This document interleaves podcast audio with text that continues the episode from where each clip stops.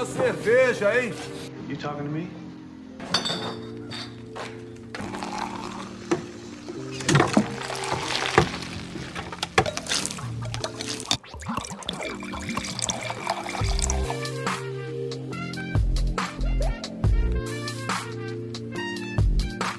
Dor de cabeça, enjoo, vontade de morrer.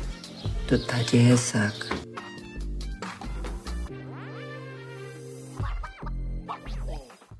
Olá, gente, bem-vindos ao Cinebar. Eu sou a Ana. Olá, e eu sou a Juliana e estamos no nosso terceiro episódio, quem diria? Quem diria, quase que não sai.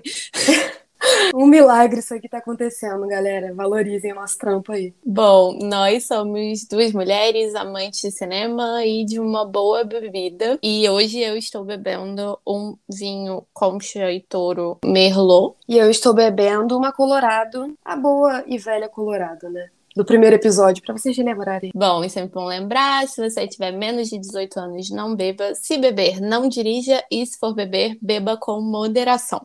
É, vocês escolheram o tema do nosso terceiro episódio, que será sobre a série Dom, a primeira Sim. série nacional produzida pelo Prime Video. Sim, foi muito votada por vocês lá no nosso Instagram. A gente agradece por cada um que participou da nossa enquete e por todos os novos seguidores que têm acompanhado a gente. E se você estiver ouvindo esse episódio, não esqueça de postar sua foto com a bebida da sua escolha e a- use a nossa hashtag CinebarPod ou marque a gente lá no Instagram CinebarPodcast.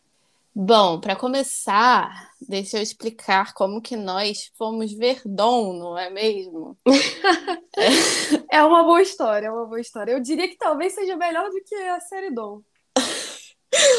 É, bom, no dia que a gente foi gravar o episódio do Caso Evandro, eu tinha começado a assistir Dom. E eu fui criticar a série pra Juliana, porque eu sou o tipo de pessoa que não consegue terminar uma série, a não ser em alguns poucos casos. Então eu fui desabafar, porque eu tinha que terminar de assistir, mas eu não tava gostando. E como falar mal sempre funciona melhor do que falar bem, a Juliana ficou com curiosidade e resolveu sofrer e assistir a Dom também. Com certeza, porque eu acho que, assim como a alegria, o sofrimento também tem que ser compartilhado. E assim, né, aquela coisa, a estranha curiosidade que eu tenho de assistir coisa que as pessoas dizem ser ruim. Que a pessoa fala, ah, vê esse negócio muito bom, eu falo, vou ver. Agora, quando a pessoa fala, é muito ruim, eu fico desafiada. Mas, enfim, além disso, eu gosto muito dessas histórias que falam sobre o crime organizado no Rio de Janeiro, né? E eu não conhecia a história do Dom, que a gente, assim, é ali do finalzinho de 98, aquela galera que não sabe se é cringe, se é legalzinha. A série, ela fala muito sobre essa questão da dependência, né, do Pedro Dom, isso é, que ele tem pela cocaína, e também traz um panorama legal, mas eu diria que é muito pouco aprofundado sobre os morros do Rio de Janeiro, sobre como funciona mais ou menos ali o tráfico na cidade, e dá aí umas pistas de como podem ter ocorrido esses processos de criação dos comandos nos morros cariocas. Também convenhamos que é sempre bom ver Gabriel Leone na telinha, aquela gracinha que nessa série não tava tão gracinha assim, né? Ficaram devendo um pouco na caracterização do Gabriel Leone. Eu acho que não tinha nenhuma necessidade de terem colocado uma lente daquela no menino. Porque o menino, ele é lindo, não faz esforço nenhum. Quiseram deixar ele cafona pra construir aí esse bandidão, esse playboy bandido, né? Bandido gato, que era o Pedro Dom. E aí caracterizaram o Gabriel Leone dessa forma péssima. E vida que segue, né, galera? É, mas só que o Pedro Dom era chamado de bandido gato, mas se você vai lá procurar as fotos do Pedro Dom, e- eu, na minha opinião, não acho gato. assim, Não achei sinceramente. Não achei, ficou devendo a parte do gato, assim. Vou aceitar. Fizeram jus, né? Botando Gabriel Leone, que é um gato, mas o bandido mesmo não é. Traz a história real aí do Pedro Dom, o bandido gato. E quando me apresentaram, me apresentaram assim: ele era um playboy de classe média que ficou conhecido no Rio de Janeiro, no início dos anos 2000, por ser líder de uma gangue que assaltava edifícios e condomínios de luxo. Gente, essa sinopse é muito intrigante, entendeu? Quando você lê isso, você fala, cara, ainda mais se você for carioca. Você fala, cara, eu vou assistir essa parada aí. Porque isso é Rio de Janeiro. Isso é suco de Rio de Janeiro. Eu... E eu, com a minha cabeça, assim, eu que adoro essas coisas, gente rica roubando, sabe? Ai, gente, acho ótimo. Acho ótimo.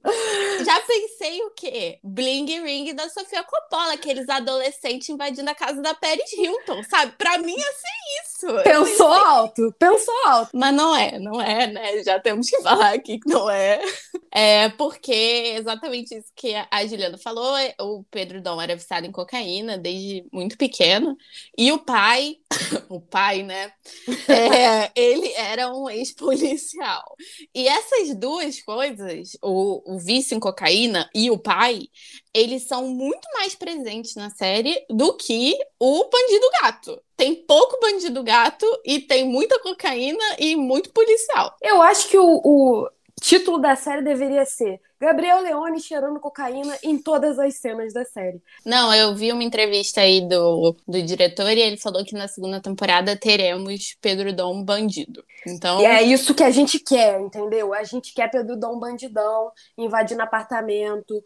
Bling bot... ring no Rio de Janeiro, por favor, entendeu? Botando a classe média pra chorar. Não, eu ele achei... pegava a granada, tirava o pino da granada e falava pra mulher, diz onde está o dinheiro, senão eu vou deixar a granada explodir. Cara, não dá, desculpa, eu sou muito carioca, gente. Vai rolar muito ainda dessas frases merda. É... Sobre a série, sobre a série, Ana. Sobre vamos. a série. Então, a série, ela é baseada no livro que também chama Dom, do Tony Bellotto, que é compositor e guitarrista do Titãs. E o livro é igual à série, aparentemente. Conta lá a história do pai e a história do, do Pedro Dom. É bom falar que a gente não leu o livro, mas provavelmente, assim, segue o mesmo modelo da série porque é a história que o pai contou ali para pro Tony, né? Então, não tem muito o que vir de diferente. Exatamente. E é, eu não li, não, não pretendo ler, não. Também não tô pretendendo comprar esse livro. Mas, para quem se interessar, é um livro do Tony Bellotto. E o diretor é o Breno Silveira, que ficou muito conhecido neste país por ter feito Dois Filhos de Francisco, mas também dirigiu os filmes Era Uma Vez, Gonzaga de Pai para Filho e Entre Irmãs. E a série Um Contra Todos, que nós não assistimos, mas parece ter o estilo de Dom, porque também é uma série policial e tudo mais. E parece ter mais bandidagem em Um Contra Todos do que em Dom, no caso. Que tá fácil, né?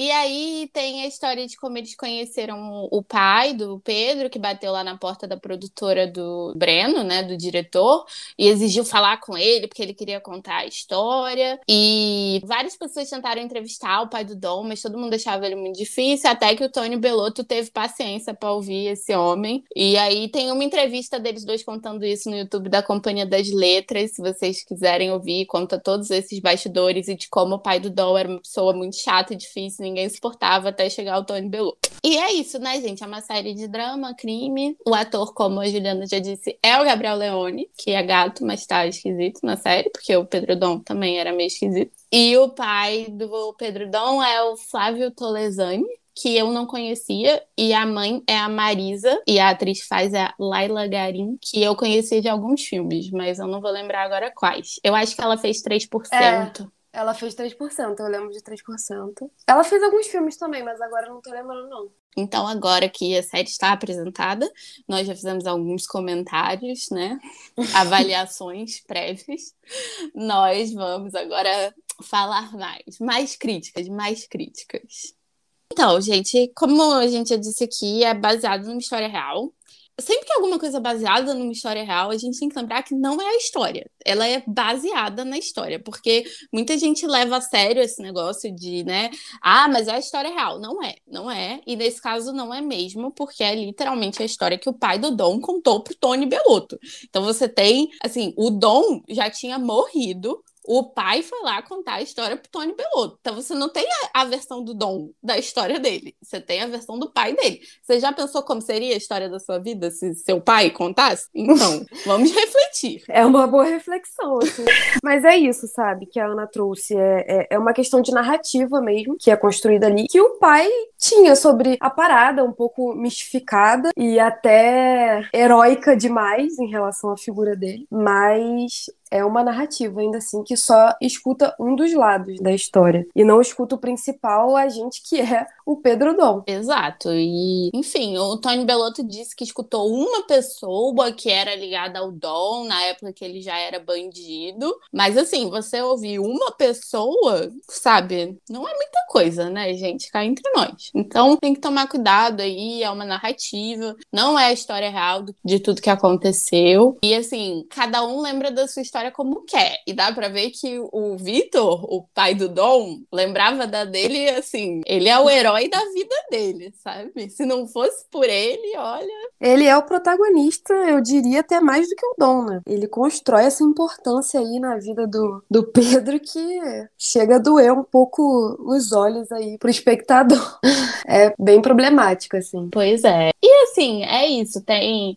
O, o diretor falou que tudo que é absurdo na série aconteceu de verdade. Mas será, gente? Assim, se você contasse a história da sua vida, você não ia dar uma aumentada numas situações? Eu acho que a gente sempre dá uma floreada. Então você pensa, o cara tá indo lá contar a narrativa dele, que já passa pela ótica ali dele, pelos valores policialescos é, do pai. Então, muito provavelmente, isso vai ser deturpado. Não tem como. Porque tem muita coisa que é o dom que passa, né? Tem momentos ali que nitidamente o pai não estava presente. Então, como que ele pode falar sobre aquilo? Como que isso aconteceu? Quem ele ouviu daqueles momentos ali dos assaltos? É coisa que ele tirou de reportagem, coisa que ele dividia com o filho. Não dá para saber até que ponto é real e até que ponto ele foi juntando coisas para construir essa narrativa dele. Né? É, eu acho que tem algumas cenas, principalmente as do assalto, devem ter vindo mais reportagem. Porque, por exemplo, eu sou curiosa, eu fui procurar procurar no Google, obviamente, né?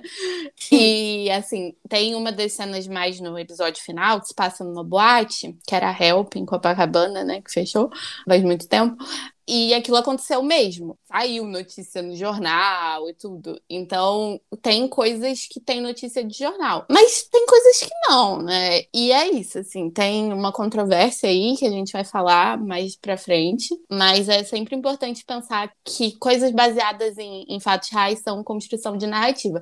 E aí, um exemplo disso é aquele filme que ganhou o Oscar em 2018, que se chama Green Book, que é um filme que eu não gosto particularmente. E ele é inspirado na história supostamente real da amizade entre o pianista Don Shirley e o motorista dele, que era o Valelonga, durante uma viagem em 62, no, no auge do racismo nos Estados Unidos. E o Don Shirley era um pianista negro. E a família do Don Shirley nunca foi contactada pelos produtores desse filme. A história veio toda do motorista é, italiano, sabe? Então, assim, é complicado. É sempre importante dar uma pesquisada. Tipo, por que, que não tem tanto filme sobre os Beatles, por exemplo? Porque o Paul McCartney tá vivo, né? O Paul McCartney vai dar um escândalo. Então, assim, quando você faz um filme baseado numa história real, eu tenho muito problema com cinebiografia, né? Então. Você sempre tem que pensar que é tudo uma construção de narrativa mesmo. Sim.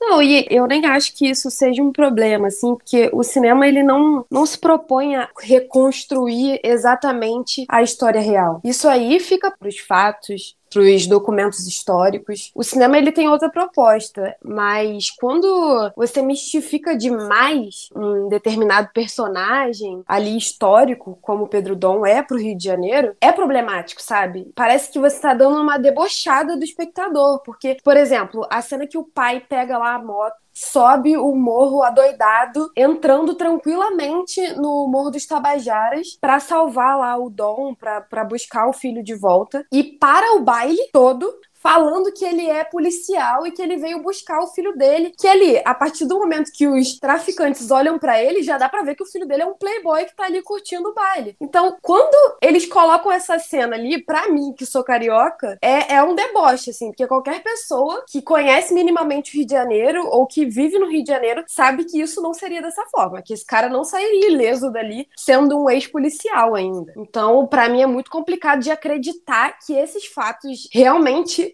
tenham acontecido. Eu não sei, cara. A gente sabe que nos anos 2000, ali no início dos anos 2000, a violência do Rio de Janeiro, ela só estava crescente. Em muitos aspectos, até mais exacerbada. Como que esse cara vai chegar lá e nada vai acontecer e ele vai levar o filho dele para casa tranquilamente, sem nenhum revés?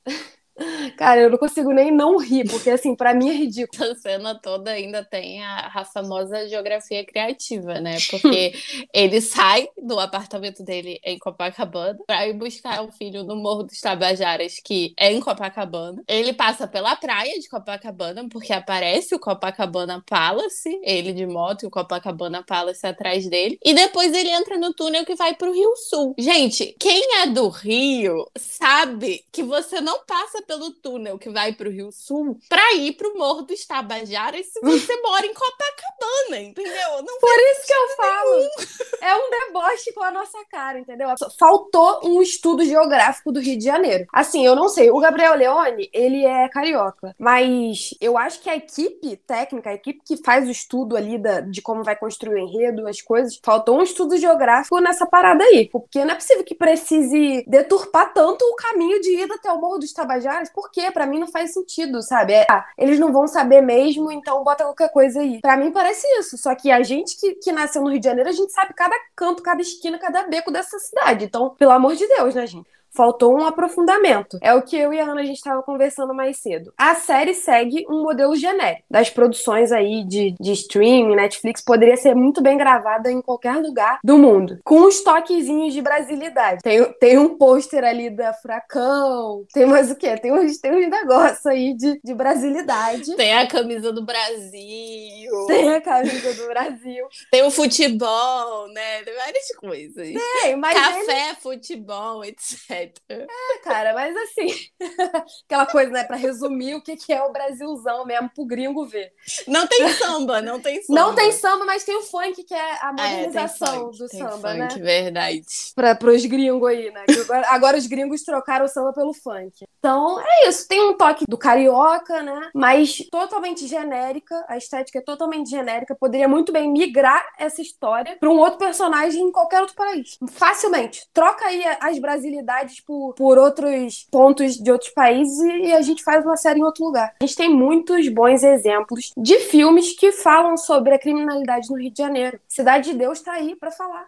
Então, assim, por quê? Por que construir um bagulho tão genérico? A gente sabe que é uma série de streaming e tudo mais, mas não sei, para mim ficou a desejar. É, ficou mesmo. E não, isso é, isso é verdade. É uma série completamente genérica. Poderia se passar em qualquer outro lugar do mundo se fosse trocar as brasilidades. e assim, a coisa que eu mais reclamei pra Juliana, quando eu reclamei que ela foi assistir, foi, e que eu acho que todo mundo que assistiu tem que concordar, que é a história paralela do pai, gente. Porque aquilo ali é insuportável, não faz sentido nenhum, entendeu? Assim, faz, eu entendi o sentido no final das contas. Mas, sabe, tem o segundo episódio que é o Dom com a Jasmine, né? Uma das namoradas dele, né? Porque tem um trisal ali no, no negócio, que é interpretada pela Raquel Vilar. Cara, e... desculpa te atrapalhar, mas sempre que falam de trisal, eu lembro da Ingrid do De Férias com Ex. Então, é, mas antes dele montar o trisal, ele ficava só com a Jasmine. E, paralelamente ao Dom transando com a Jasmine, você tem o pai do Dom transando com uma completa desconhecida na Bahia, que não faz, não faz nenhum sentido pra história, porque aquela mulher não volta a aparecer. Aquela mulher apareceu ali e nunca mais apareceu. Ou seja, ela, ela, ela era desnecessária pra história. Totalmente. Era, sabe? a gente até elogia a presença dela, ela é uma atriz belíssima e tudo mais, tem um, um bom espanhol, mas ela não não tinha por que tá ali. Sabe, os 30 primeiros minutos do segundo episódio de Dom, eles não levam a lugar nenhum. E, e é muito difícil, porque se você faz uma série que todo episódio tem 50 minutos, cara, tem que prender a pessoa. E se não vai levar a lugar nenhum, e, e eu juro que eu pensei, pô, será que essa daí é a mãe do Dom, né? Sei lá. E não era a mãe do Dom, não era ninguém. Eu tava esperando a hora que ia mostrar a história deles se conhecendo, porque aí sim faria um sentido ali na biografia do Dom, né? Pelo menos já que vai mostrar esse pai, já que a série vai ser atravessada por esses flashbacks o tempo todo da história do pai, que mostrasse como que o Dom foi gerado, pelo menos. Mas não, mostra uma mina lá, de repente, fazendo um sexo com o pai dele e é isso. E assim, todo. Bom, gente, eu acho que eu também, quando o pai apareceu e o pai entra pra polícia em plena ditadura militar, eu já criei um preconceito. Eu já falei, ó, cancela, não gosto desse cara. E todo despolitizado, não é. sei o quê. Ele é um isentão, né? Ele é um isentão. Não gosto de me envolver em política. Mas aí entrou lá pra, pra ajudar da ditadura. Ah, não, mas a minha guerra é outra. A minha guerra é contra as drogas. Ah, querido, todo mundo sabe que você gostava de um negocinho também. A série não mostra, mas na história real a gente sabe. Pois é, e enfim, assim. A parte do pai, que eu acho que realmente deu uma estragada. Eu acho que a série seria melhor se focasse só no Pedro Dom. Porque o nome da série devia ser Dom e Vitor. Já falei, é Gabriel Leone cheirando pó e Vitor. Pedro Dom ficou ali por escanteio em muitos momentos, né, coitado? A série sobre a vida dele, mas o pai dele tomou o protagonismo. Cara, todo o rolê lá no Dona Marta, sabe? Assim, e nada leva a nada, entendeu? Porque se o, o Ribeiro, que era o chefão lá da Santa Marta, que é interpretado pelo Fábio Lago, que inclusive tá bem, eu gosto muito do Fábio Lago. Eu adoro também. Fábio eu Lago fiquei é feliz quando ele apareceu. Eu falei, pô, Fábio Lago, ótimo, ruim. Vai dar uma salvada nisso aí, porque ele sabe fazer bandido. Isso a gente sabe. Mas todo aquele negócio não tem nenhuma conexão com a história, no final das contas. Aí, na minha opinião, o que acontece? Você tem a história do pai, do Pedro Dom, pra ter uma coisa meio assim, nada é bem e mal, é tudo meio cinza, sabe? Porque você vê que o, o próprio pai do Dom também não era uma pessoa boazinha. E não era, ele era uma pessoa super complicada, cheia dos problemas. Tanto que, assim, eu não gostei do pai do Dom. Eu, inclusive, preferi o Dom. Eu tô até triste que o Dom vai lá assaltar a madame com uma granada na mão e ameaçar o filho da madame, porque eu olhei e falei, pô, o Dom até que não matou ninguém. Inclusive, é importante frisar que o Dom nunca matou uma pessoa. Olha só que coisa. Ele só roubava os ricos. Tá fazendo o quê? Justiça social, né? Ele era rico, ok, mas a galera que andava com ele era favelada. Então, assim, você tá indo lá, você tá fazendo uma, uma reparação histórica só de roubar ali aquela classe média da Lagoa, de Ipanema. Enfim, brincadeiras à parte. mas eu acho que eles tentam criar essa complexidade humana de que ninguém é 100% bom ou 100% ruim. E para mim isso fica muito explícito na figura do Dom. Inclusive, o Dom da série me parece ser muito menos violento que o Dom da vida real. Porque o que eu li sobre o Dom aí nas reportagens é que ele era um cara meio violento, assim. Mas, no geral, a série constrói, tentam humanizar mais esse lado do Dom. Agora, o pai, para mim, a figura do pai falha miseravelmente, porque apesar de mostrar ele como um cara é, que erra, né, que pode cometer equívocos, também, ao mesmo tempo, ali, paralelamente, constrói a imagem de um super-herói, como se o pai dele fosse o grande salvador da pátria, né, porque ele tá lutando ali contra, contra as drogas, e da vida do Dom. Então, assim, eu acho que ficou devendo um pouco trazer essa complexidade do pai de uma forma melhor. Já que, já que vamos falar do Vitor, já que o Vitor vai ter tanto protagonismo assim na série, então vamos construir um personagem melhor. Não sei. Para mim, eu não gostei, esse personagem me incomoda. E o Vitor jovem, então, sei lá, eu me incomodo com o Vitor jovem, com o Vitor velho. O Vitor, de modo geral, ele é um incômodo, né? Todas ele... as gerações. Não devia nem estar tá ali, o Vitor. Sabe, no, no primeiro episódio, quando ele algemou o filho na cama, eu falei, que? Assim, gente, isso não é ok. Você não pode algemar seu filho na cama. Por mais que você seja um pai preocupado e tudo mais, mas aí é que eu digo, se você olha isso, você fala, cara, isso não é certo, aí você entende que ele não é o, o bem, ele não é a, a personificação de toda a bondade do mundo, saca? Porque ele não é. Eu acho ele um personagem super esquisito e eu confesso que eu nem gosto. Realmente não gosto. Eu prefiro a mãe, no caso, até a irmã, sabe? Que são pessoas que, que pareciam que queriam compreender direito o, Pedro Dom e não fazer as coisas na base da força, saca? Que o pai sempre quis. Porque a história mostra o Dom pequenininho também, né, gente? Não é só o Dom já adolescente, já mais velho e tudo. E o Dom, como a gente falou, eu acho, ele era viciado em drogas desde muito jovem. E aqui cabe dizer que uma coisa que me incomodou foi que em certos momentos eu achei que colocaram um pouco dessa culpa do uso de drogas no amigo, que é o, o Lico, que era o melhor amigo do Dom, que era filho da empregada da família, e eles eram amigos desde muito pequeno. E eu achei que em certos momentos fica meio assim: ah, foi o Lico que apresentou as drogas pro Dom. E que aí a narrativa do pai, que é importante a gente frisar de novo, porque quem contou a história foi o pai. Então, eu acho que na cabeça do pai, inclusive mostra ele confrontando a empregada na série, né, falando que é culpa dela, porque é o filho dela, não sei o que lá lá lá. E ele acha que foi o melhor amigo que foi o culpado pelo vício de drogas do Dom, né? E assim, a série constrói isso. Ela deixa claro porque no momento que mostra lá o Dom começou a usar droga mais ou menos por uns nove anos, assim, né? Que diz nas, nas reportagens. Apesar daquele menino que faz ele ter mais de nove anos, com certeza. Mas fala que foi o Lico que levou a droga para ele experimentar. A série fala isso claramente. É muito problemático, né? Você pegar um menino negro, pobre, favelado,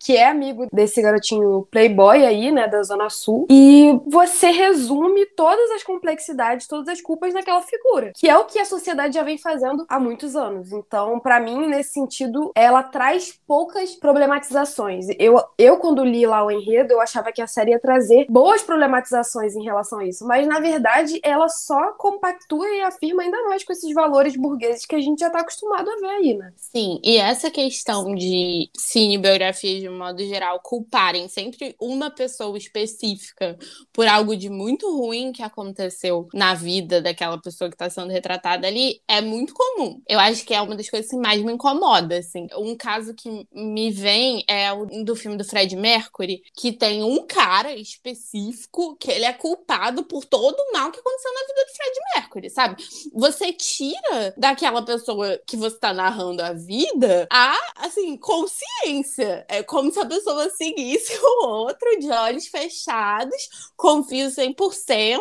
e aí isso acabou, sabe? Como assim? Não, não funciona desse jeito. Por mais que a gente fale que ele começou a usar drogas com 9 anos de idade, o outro amigo dele tinha 9 anos de idade também, sacou? Eu acho que é isso, sabe? É tirar a humanidade do, do personagem. A série, ela até tenta fazer isso em alguns momentos, né? Complexificar algumas situações. Mas, no geral, ela cai no mesmo enredo, senso comum, dessas coisas aí da, de, de cinebiografia que a gente vê, de que é a necessidade de encontrar um culpado. Tem que ter um culpado para aquilo ter acontecido. E não, e não se explica simplesmente pela pessoa ter problemas pessoais, problemas familiares que levaram ela a chegar àquela situação. Não. Tem sempre um grande culpado. Pois é. E, e é isso, nesse caso é o Lico, que é o grande culpado. E é horrível, gente, assim.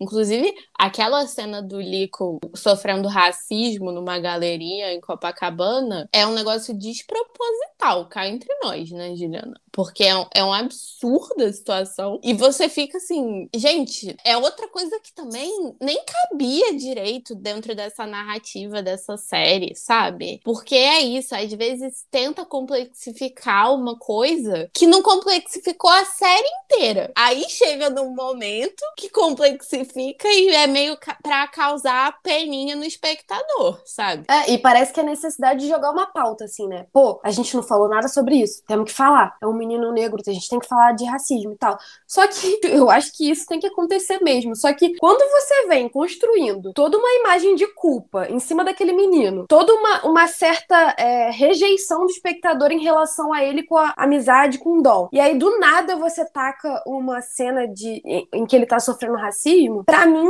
é essa tentativa de tentar complexificar e não conseguir. Bom, acho que agora vamos aos spoilers, né? Chegou a hora. Chegou a hora dos spoilers. I am so much happier now that I'm dead. Marcelina, você vem pra casa agora, não ataca minha deslitimia.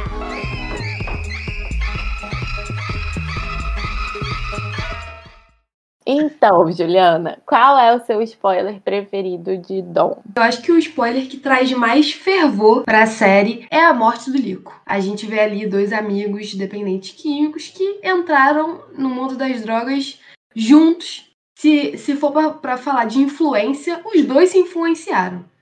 Então, a morte do Lico pra mim é o que mais pesa, apesar de assim condenar um pouco toda essa galera aí da quadrilha do Dom, porque eu acho que eles foram retirados de um elenco de malhação, inclusive a, a nossa amiga aí que faz o Trisal, Ela é a Viviane. Viviane, essa Isabela Santoni. Isabela Santoni, isso aí, que fazia uma lutadora em Malhação, e ela transportou a interpretação que ela fez em Malhação para fazer uma bandida 157 na série Dom. Então, fica aí a minha crítica a esse elenco escolhido, mas a, a o meu spoiler favorito aí é a morte dele. Não, eu acho que a morte do Lico dá uma certa reviravolta ali, né? Porque depois que ele morre, a gente realmente tem a noção de o quão cedo o Dom começou a usar drogas, porque aí vem aquele episódio que é o episódio flashback, né? Em que o, o Dom foi parar até na FEBEM, que o pai não quis pagar a propina.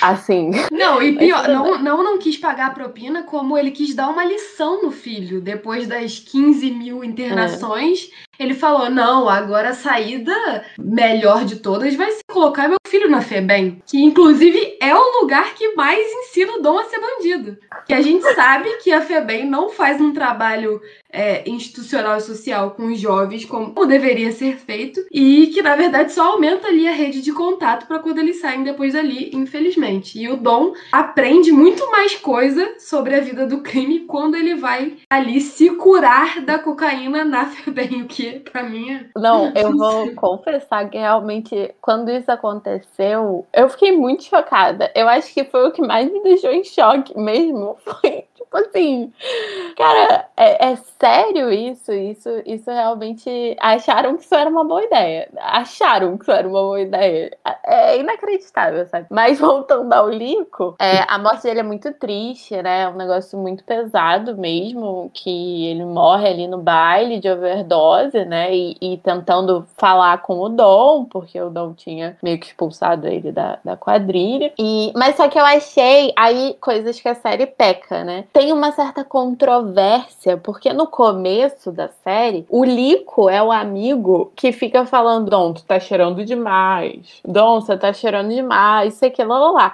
E aí, de repente, o Lico é o amigo que morre de overdose. E isso, pra mim, ficou meio assim: pô, tudo bem, o cara usava cocaína e tudo mais, mas sabe, ele era o que queria que falava pro Dom parar de cheirar um pouquinho e curtir a vida normal dele, ficar lá com o trisal. E ele se volta lá pras drogas quando o Dom expulsa ele da, da quadrilha, né? Porque às vezes parece, e isso aconteceu com o caso da irmã do Dom, por exemplo, que na vida real o Dom tinha duas irmãs. A série faz só uma. E parece que juntam muitos personagens em um só, né? Então o Lico, ele é tudo, sabe? As únicas personagens que são duas diferentes é as duas meninas do Trisal. Mas assim, o Lico, ele parece ser muitas pessoas. Porque ele tem muitos papéis na vida do Dom, sabe? Então fica meio confuso, assim. Mas eu acho a morte ali bem feita, toca quem tá vendo, né? Fica meio abalado e tudo mais. Porque o Gabriel Leone, ele é um bom ator. Então, quando ele fica ali mal porque o melhor amigo morreu na frente dele, você fica tocado com aquilo.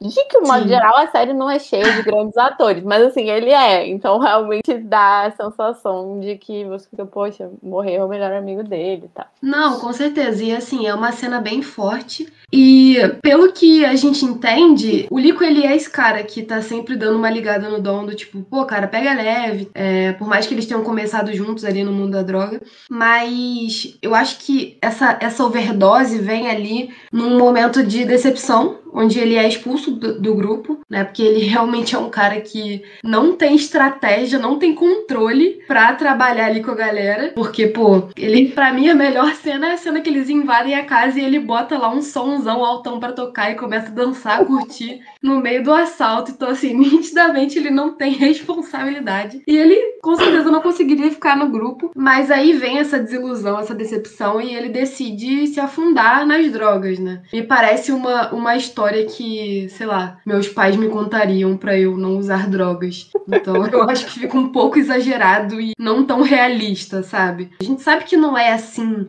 é, da forma como eles tentam romantizar o crime e a violência, que elas têm um, um terreno sólido, assim, para se pisar mesmo, e que não funciona assim. É, é, a melhor parte, é o melhor spoiler. A cena é super dramática, você tá envolvido ali na relação dos amigos, eles são super ligados, então você sente. Te cativa, mas faltou um pouco um estudo a fundo de como é esse universo mesmo, do crime, das drogas, um estudo real e não tão moralista, sabe? É, eu acho que aí nesse sentido o que é bom em relação às drogas é quando depois da morte do Lico que o Dom vai para aquela reabilitação e quando ele volta para o Rio, né? Ele vai encontrar o Trisal e tem a personificação do bem e a do mal, né? Porque a Jasmine é a boazinha que fica falando para ele: "Não, não não vamos usar, não sei o que, tudo bem, você tá limpo, não usa e tudo mais. E a Carolina Dickman, que é a Viviane, ela fala: usa, né, e tudo, e incentiva ali ele a usar. E ele acaba usando cocaína, ele acaba tendo uma recaída. Essa representação em si, tirando a coisa do bem e do mal, que eu acho que funciona mais como o anjinho e o demônio no, no ombro dele, é, eu acho boa, porque mostra que por mais que ele tenha ido para reabilitação e ele tenha se reabilitado, né, porque é um tratamento que tem que ser contínuo e que sempre pode ter uma recaída, né? E aí, e depois que ele tem a recaída, ele até ele volta, né, a, a ficar limpo e o pai dá aquela barraca na praia para ele. Ai, gente, é muito engraçado aquela gente. barraca na praia. Não, e assim, o Dom ele é super um visionário, assim, né? Ele começa a fazer contas de quanto ele vai lucrar. Primeiro, quanto que ele vai lucrar se ele começar a vender morangos. E aí, numa conversa com o pai, eles transportam isso para quando ele abrir uma barraca. E o pai vai lá e compra uma barraca, assim, tipo, cara, ele é uma figura privilegiada. E sim, para você ver que o universo de um dependente químico é muito mais complexo do que isso. Não é só a questão da oportunidade, porque a oportunidade o Pedro teve muita. É. Tem toda uma estrutura familiar ali por trás, tem toda uma questão dos, das relações de amizade também que ele tinha, que é isso que a Ana falou. Uma, apesar de estar tá ali também com ele no vício, orientava e a outra meio que dava uma instigada. Então, é muito mais a fundo o problema, sabe? E essas recaídas é, é a mesma coisa de um tratamento psicológico. Você, se você não der continuidade, você regride. É normal. A gente tá o tempo todo sujeito às intervenções sociais e às coisas que nos cercam que vão fazer com que em determinados momentos a gente recaia mesmo, é normal. Então, eu gosto dessa parte da série também, porque eu acho que ela é bem realista nesse sentido de mostrar que,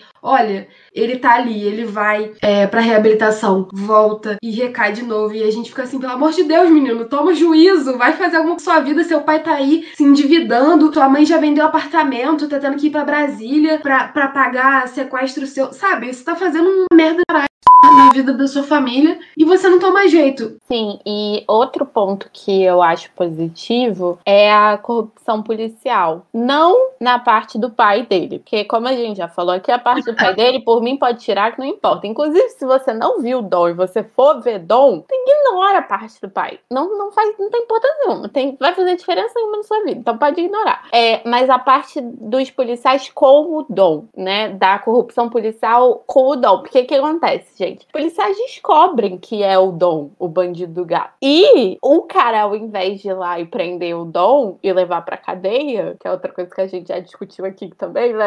Não ia funcionar, mas tudo bem.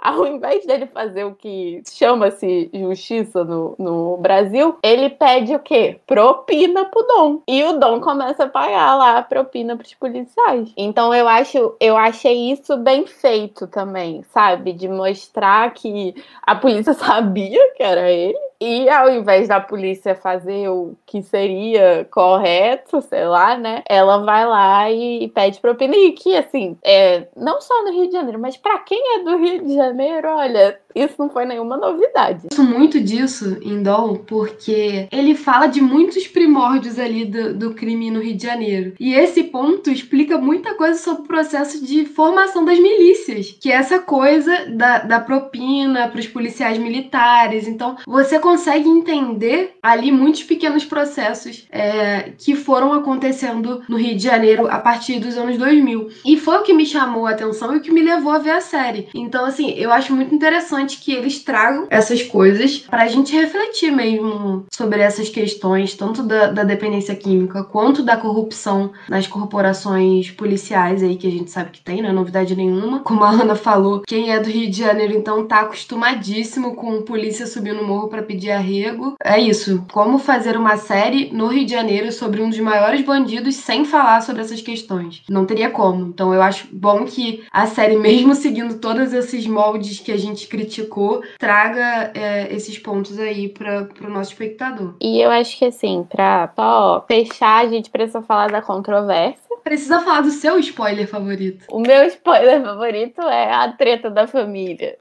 Não, a gravidez. Ah, a gravidez? Sim, o Dom tem um é, filho, não. ele deixa um herdeiro. Ah, isso daí. Eu aquela induzindo, né? Qual é o seu spoiler favorito? Gente, mais que normal, né? Porque cá entre nós, eu fico até surpresa que ele só engravidou uma ou quando engravidou a outra, mas tudo bem. A Jasmine, que é a, a boazinha, a grávida do Dom, e ela teve o filho, né? gente? É, é no, no, último episódio ela conta pro pai do Dom, ela não conta para ele, inclusive, porque ela fica esperando ele na portaria e ele nunca aparece. Até que o pai dele aparece e fala: O que, que você tá aqui fazendo, esperando meu filho, sua vagabunda, não sei o que, lá, lá. porque ele é assim, né? O pai do Dom. Ele é e... bem policialesco, né? E aí ela fala: Eu estou grávida do seu filho. E vai embora. Novela mexicana, novela mexicana. Pablo Juan, estou grávida de seu hijo. E aí o pai dele faz uma cara, tipo, que absurdo. Como que isso. E o Dom tá lá na vida do crime, né? A menina grávida, ela foi trabalhar, ela foi virar uma, uma pessoa direita na vida. E ele lá na vida do crime, sem saber que embonecou a menina. Tá lá atrás com a outra lourinha, com a Carolina Dickman do, do Trisal. Foi, ele ficou com a Carolina Dickman. Ele não ficou com a Jasmine, que era boazinha. Mas. Não, sabe uma coisa que eu gosto de verdade? É quando a série me entrega o Bling Ring da Sofia Coppola, que é a cena que você falou do Lico dançando lá com a música no apartamento do Ricasso e as meninas dentro do armário lá do closet da mulher provando roupa, e sei o que, e a música tocando, lá lá lá. Essa parte, assim, inclusive adoro a cena que o, rapaz que era novo na gangue, que nem tem nome, gente, ele era o novato na gangue. Elenco de malhação também. É, ele saiu da mesma malhação da, da Isabela lá, a mesma, fizeram a mesma malhação. Então, mas que esse moleque aí do elenco de malhação, ele tá na gangue, eles entram lá na casa de um cara na lagoa e eles roubam lá o dinheiro do cara, inclu inclusive o cara escondia o dinheiro no teto, né? Era um teto falso, o que me lembrou muito que Operação Lava Jato, dinheiro na parede, é igualzinho, gente, mesma coisa. E aí que só que não foi a polícia que pegou o dinheiro, foi o Dom, no caso, né? O Dom pegou toda a grana que tava lá escondida no teto falso. E aí o menino novinho vê na parede a camiseta da seleção brasileira. Eu não lembro qual ano que era. Eu acho que era uma assinada pelo Pelé, se eu não me engano, mas eu não tenho certeza. E aí o garoto vira pro Dom e fala: Mas Dom, eu quero pegar a camiseta. E aí o Dom fala: Vai lá, moleque. E ele lá chamando o elevador pra ir embora. E o dono do apartamento chegando com segurança. E o garoto pegando entrega da e aí chega o segurança antes do dono do apartamento e mata o garoto segurando a camiseta do Brasil assim no peito. O cara mete bala no menino e o Dom foge com uma, o trisal dele, né? E assim. Simbólico, né? Morrer com uma camiseta do Brasil é muito simbólico. Mas olha, essa cena é muito boa. Ela é muito bem feita, assim, no sentido ação mesmo. É. Ela deixa você tenso. E eu, eu ri muito quando o garoto falou que queria a camiseta do Brasil, sabe? Você vai do riso ao tipo, putz, o menino morreu. gente. A série funciona muito bem como uma série de ação. Ela corresponde a todas as expectativas em relação a isso. Mas essa cena, assim, vou pedir até pro editor, que sou eu mesma, pra soltar umas palminhas aí pra essa cena, porque ela merece. Essa cena ela tem toda uma continuidade, né, de planos muito boa. Eu acho que é uma das melhores cenas aí dessa, dessa primeira temporada. Concluindo isso, o fato é que Dom é muito forte quando entrega a parte da bandidagem. Quando entrega o playboy roubando gente rica, as pessoas na casa das pessoas ricas, provando roupa e tudo mais. Isso que é forte em Dom. E, inclusive, me incomoda o fato de toda hora o flashback do pai fica voltando pra atrapalhar essas cenas. Porque você tá lá na maior tensão, tá construindo uma tensão no espectador. O espectador tá lá preso naquela cena do Dom lá, bandidão. Vai lá, meu parceiro, pega sua camisa, vai brincar. E aí corta pra uma cena do pai fazendo qualquer coisa que não me interessa. E a minha crítica aí é esse- esses flashbacks do pai que atrapalham pra mim a ação da série. E aí, falando do pai, vamos então à treta da família, não é mesmo? Porque recentemente, Juliana me mandou a filha, uma das filhas, porque são duas, né? A irmã do Dom, filha do Vitor e da Marisa. Na verdade, eu nem sei se o nome da mãe do Dom é Marisa mesmo, mas eu não sei se na vida real é. Mas, bom, a mãe do Dom e essa filha, elas eram contra fazer a série. Aparentemente, ninguém entrou em contato com ela, porque só ouviram a narrativa por parte do pai e da outra filha que era mais ligada ao pai. Então a gente já tem um problema aí, né? E a filha, na carta dela, descreve realmente que o pai era uma pessoa agressiva, né? Que é, batia na mãe e tudo. Assim, eu acho que se você viu a série, o que você lê na carta da filha também não é muito de impressionar, não. Mas eu acho problemático você não, não ter esse contato com o outro lado da família, entende? Porque, poxa, gente, tem que falar com todo mundo, assim. E eu acho que é isso que a gente falou lá no primeiro momento. Se você tem um diálogo com as duas partes, você constrói uma narrativa mais sólida, mais real, mais próximo possível do que realmente foi a vida do Dom. A irmã traz várias reviravoltas que falam que todas essas cenas fortes que a gente vê, por exemplo, o pai acorrentando o Dom, quem sobe lá pra buscar ele na, na favela, todas essas cenas, quem protagoniza na vida real do Dom é a mãe. E inclusive, na carta tem um trecho que pra mim me tocou muito, que ela fala assim: "Minha mãe, separada do meu pai, desde sempre disse não a esse projeto, mas a sua voz não foi ouvida. Sua história de vida com seu filho, a morte de seu filho se tornou um produto pronto para consumo. Preciso fazer um recorte de gênero neste caso. Por que, que a voz da mãe foi descartada? Provavelmente por ser mulher. E quando eu li isso, me tocou muito, porque em todos esses momentos, essa mulher, ela é apagada. Realmente, a mãe do Dom, ela fica em segundo plano na série. Ela não aparece muito. O pai dá a justificativa de que ela não aparece porque ele quis respeitar a imagem dela, mas ao mesmo tempo, essa mulher não tem voz, como também não teve voz sobre querer ou não que a vida do filho se tornasse um espetáculo, um entretenimento. Então, quando eu e a Ana a gente viu a, a série, a gente já ficou super incomodada com essa figura do pai. E quando a gente lê a carta, muita coisa passa a fazer sentido. E tem, tem situações assim que eu lembro da série, por exemplo, quando o pai do Dom chega pra confrontar a mãe do Lico dentro da casa da mãe do Dom, porque ela ainda era empregada da, da mãe do Dom. E a mãe do Dom protege a, a mãe do do Lico, no caso. Então, era uma personagem que, que tinha muita coisa para explorar. Imagina se tivessem conversado com ela. A mãe do Lico deve estar tá viva também. E não foi uma pessoa que foi ouvida pra série. Não parece que foi, pelo menos, porque você não tem lá esse lado da história, sabe? Então você tem muitas. Todas as vozes femininas não foram escutadas. Você não tem, assim. Eu fui ver Dom e eu acho que, inclusive, um dos meus maiores incômodos é que eu vejo muito pouca série com personagem principal homem. E não é, não é uma escolha, sabe? Mas é porque não, muitas vezes não me interessa, sabe? Porque não é uma coisa que eu me identifico, que me dá vontade de assistir. Eu prefiro ver séries com mulheres. E quando eu fui ver Dom, eu, eu não vi uma série com um personagem principal masculino há muito tempo.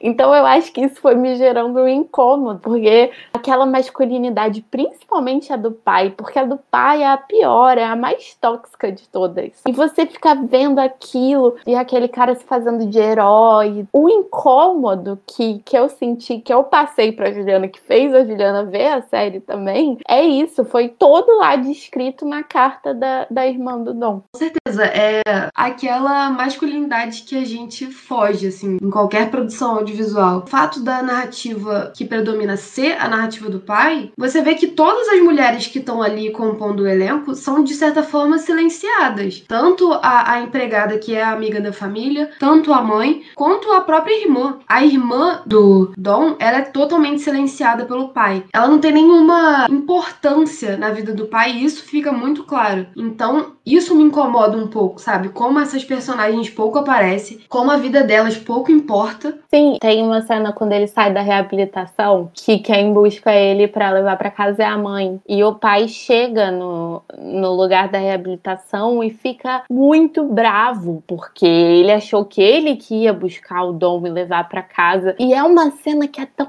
absurda. Por que, que você tá bravo porque a mãe dele foi buscar? Que ridículo isso. A relação do Dom com a mãe, que parecia ser uma relação muito mais amorosa do que a com o pai, não tá em foco em momento algum. Porque mostra o Dom escrevendo carta pro pai, oi pai, não sei o quê, mas não mostra ele escrevendo pra mãe. Só a relação dele com o pai. E a mãe dava um voto de confiança para ele. Ela sempre acreditava que o filho poderia sair daquela situação. E o pai não. O pai nunca acreditou nele de verdade. Sempre tinha uma desconfiança. Então, por que não se aprofundar nisso? Por que não mostrar mais a fundo uma relação entre mãe e filho? Pois é, e eu acho a justificativa do Breno, porque o Breno escreveu uma carta de resposta, né? Eu achei a justificativa muito fraca de falar que é, eles estavam respeitando o Vitor, que já morreu, o pai do Dom. O Vitor sempre quis proteger a ex-mulher de tudo e eles não entraram em contato por causa disso. Bobagem, sabe? Que justificativa fraca, porque aí é isso, você pega a fala de um homem e não vai nem falar com a mulher sobre o que, que ela acha. É um machismo muito enraizado que não faz sentido algum algum nessa história, porque era só ligar, entendeu? Se ela falasse não e ele quisesse continuar com o projeto, ele dava os pulos dele, mas nem conversar sobre o assunto e pintar também a mãe e a irmã como pessoas ah, que não queriam ter essa história contada. Assim, cada um tem seus motivos para proteger sua família e para proteger a história do filho. É... Mas assim, a família tem o direito de não querer que a história seja contada. E é você lucrar em cima de uma história que é muito dolorosa para essa família. Que realmente é. Você tem que ter a escolha se você quer ou não falar sobre isso. Eu acho que era uma coisa mais do quero ter protagonismo. Quero que a minha narrativa sobre a vida do meu filho seja vencedora. É, para mim é uma falta de respeito mesmo em relação à memória da mãe, da irmã, ele literalmente cagou pro que elas queriam falar ou não falar sobre isso. E acabou. E foi o que foi vendido, e foi o que virou um produto que a gente assistiu, tá aqui comentando. A gente sabe que as coisas seguem uma questão mercadológica que nem vão beneficiar todos da família, porque se fosse, né? Ok, ó, a gente tá cedendo aí a história do nosso filho e agora vai beneficiar a gente. Nem é isso. Quando eu e a Ana a gente tava aqui fazendo o roteiro para gravar o podcast, a gente falou, cara, a gente vai ter que falar disso. Por mais que vire o momento sério do podcast, né? Porque aqui é um cinebar, a gente quer falar besteira, quer rir, quer beber. Mas a gente também fala de coisa séria e precisamos falar dessas mulheres e do respeito, porque senão não faria sentido a gente estar aqui enquanto duas mulheres fazendo um trabalho sobre cinema e produções audiovisuais e não tocar nesse tema. E assim, eu confesso que O que eu esperava mesmo era que entrasse em contato com essas mulheres para ouvir essa história por parte delas. E eu sei que isso não vai ser feito, principalmente pelo tom da carta que o Breno soltou. Mas eu acho que era o mínimo. Se essas mulheres entrassem na justiça e impedissem que fizesse uma segunda temporada, por mim, elas estão certas. É, vamos defender aí. Até porque, pra gente, essa série não precisava ter se estendido até a segunda temporada. Pra falar da vida do Dom, não precisava ter feito um recorte tão grande do passado. Poderia ter começado ali da vida do Dom entre 2004 e 2005, que é quando ele inicia realmente essa vida no crime, e aí ia fazendo uns resgates da infância e tal. Mas eu acho que a série estendeu muito o assunto que não precisava na primeira temporada. Consequentemente, teve que deixar a parte mais importante, que é a parte da ação, para uma segunda temporada. Mas é isso. Então, vamos às nossas notas de Dom. Qual é a sua nota, Juliana? Olha, hoje eu vou dar uma nota assim, mais pela ação, porque é uma série que para mim funciona como uma boa novela. Ela te prende bem em alguns sentidos ali do, do enredo, traz uma tensão pro espectador, traz um nervosismo. Então, hoje eu vou dar um 6 para a série, é, que para mim é uma nota muito boa, porque eu tenho muitas críticas a essa série, mas eu vou reconsiderar o fato do Gabriel Leone estar tá ali na minha TV, né? Essas coisas que valem a pena. É, e eu vou dar seis também, porque eu também acho que no sentido de prender, de ação, tem alguns probleminhas de atuação, de continuidade, normal também, né? Não dá para esperar tanto assim, mas eu acho que para uma primeira produção nacional do Prime Video, tá bom. É uma boa nota, 6. E a média fica 6, né, gente? Porque a gente não é boa de matemática, mas 6 mais 6 tá dá 6.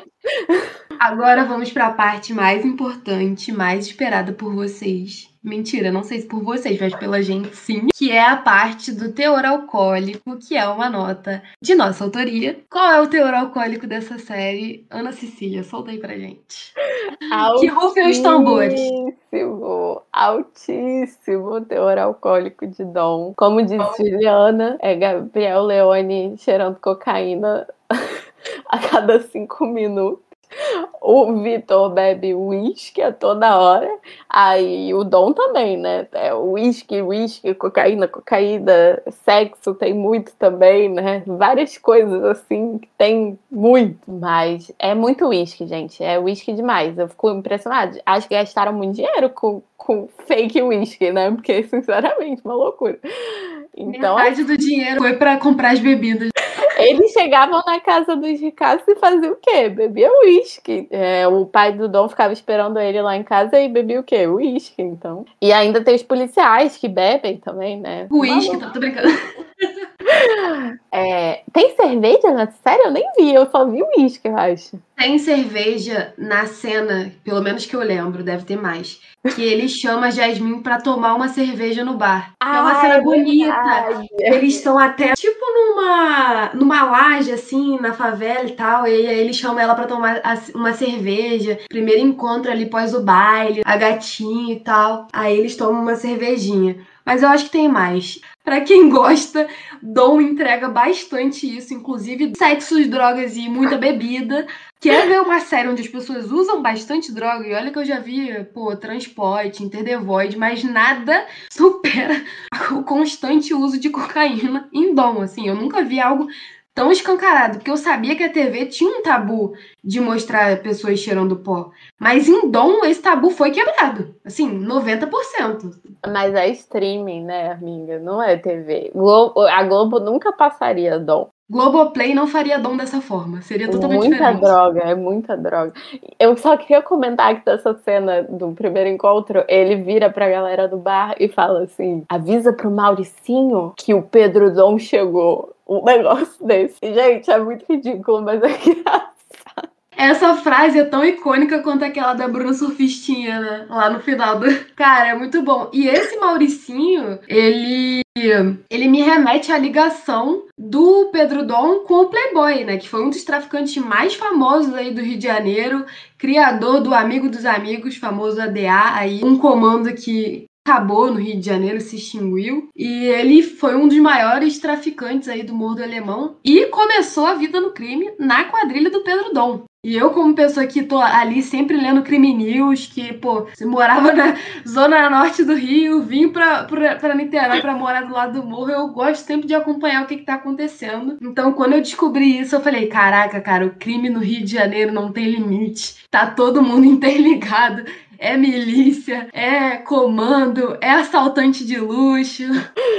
Bom, gente, com isso, eu acho que a gente não falou nem a porcentagem, né? Mas é 100% teor alcoólico de dom. É 100%, é isso aí. Muito álcool, muita droga, uma loucura. Assim como o podcast é caótico, que a gente tá aqui tentando alcançar o 100% do teor alcoólico, dom é caótico também, gente. A vida é, é caótica. Abracem o caos, que é a melhor saída, não tem jeito. É verdade. E vamos chegando ao fim. Vou deixar nossa amiga Ana com os lançamentos. Fala aí pra gente, Ana, nos atualize das coisas boas. Bom, é, o grande evento da semana é a edição especial do Festival de Cinema do Rio, que vai acontecer no Telecine Play. Vai até o dia 31 de julho e tá com muito filme bom. Funciona da seguinte maneira: quem é assinante do Telecine Play terá 24 horas para assistir o filme, que é liberado exatamente à meia-noite. Então, começa no dia 17, sábado. É, é, o filme vai ser liberado, então, à meia-noite do dia 17 e fica até 23h59. E o primeiro filme é Drunk, mais uma rodada, que foi meu filme preferido do ano passado e eu aconselho muito, tá bom? Então assistam. Nada como Mads Mikkelsen dançando bêbado, assim. Então vejam. Drunk é um dos filmes que baseia, inclusive, a nossa jornada nesse podcast. Na verdade, estamos fazendo um grande estudo aqui. Exatamente. Então, Drunk é o primeiro filme e alguns dos outros destaques são Covades Aida, que é muito bom, DNA, Caros Camaradas e o Mauritano. Pra quem não sabe, o Telecine Play dá 30 dias de graça para novos assinantes. Então, assim, gente, é o momento. Assinem e aproveitem o festival. E, além disso, eu acho que quando acabar essa versão que é com filme estrangeiro, vai ter uma versão só com filmes nacionais. Vale muito a pena prestigiar. É, para quem é do terror, a Netflix lançou essa semana o terceiro e último filme da trilogia deles, se chama Rua do Medo. Eu ainda não vi, mas eu li algumas coisas muito boas sobre. E também na categoria de terror tem Invocação do Mal 3 na HBO Max. Também na HBO Max tem o novo filme do Steven Soderbergh, que é Nenhum Passo em Falso, que eu assisti e gostei, achei bem legal. Tem o Benício Del Toro e o Don Cheadle, é bem bonzinho, bem Steven Soderbergh. A gente já colocou no nosso Instagram, mas eu vou repetir aqui, o Cine Sesc Play, que é uma plataforma gratuita colocou essa semana Em Chamas, que é um filme coreano espetacular. Vale muito a pena assistir. Vejam. Gente, eu amo esse filme. Vejam esse filme, eu amo esse filme, muita coisa. É, é, na MUBI tem um filme da Tunísia chamado A Bela e os Cães, que é pesado, fala sobre um caso de estupro, mas é muito bom também. Eu vi recentemente. E para terminar, de uma forma bem leve, o Disney Plus está com uma série nova chamada Monstros no Trabalho, que é com o mundo do Monstros S.A. E assim, para quem é fã que nem eu, tá valendo a pena, porque tá muito divertido. Muito obrigada, minha amiga Ana. Eu vou dar tchau primeiro hoje, porque Vai. a Juliana sempre dá tchau primeiro, mas hoje você eu. Gente, ela repara até quando eu dou tchau. Tchau, gente. Até o próximo episódio. Eu não sei se a gente vai conseguir fazer daqui a 15 dias, porque a gente tá em aula e a gente tá meio pirada no momento. Mas vai sair, porque uma hora sai. Uma hora a gente se organiza e consegue fazer um conteúdo bom para vocês. Bom, queria agradecer quem teve paciência de chegar até aqui. Obrigada por nos ouvir. Se vocês engajarem legal, a gente aparece aqui. Se não, vai ser quando a gente tiver vontade de voltar. E fiquem esperando até o próximo episódio. Até o próximo Cinebar.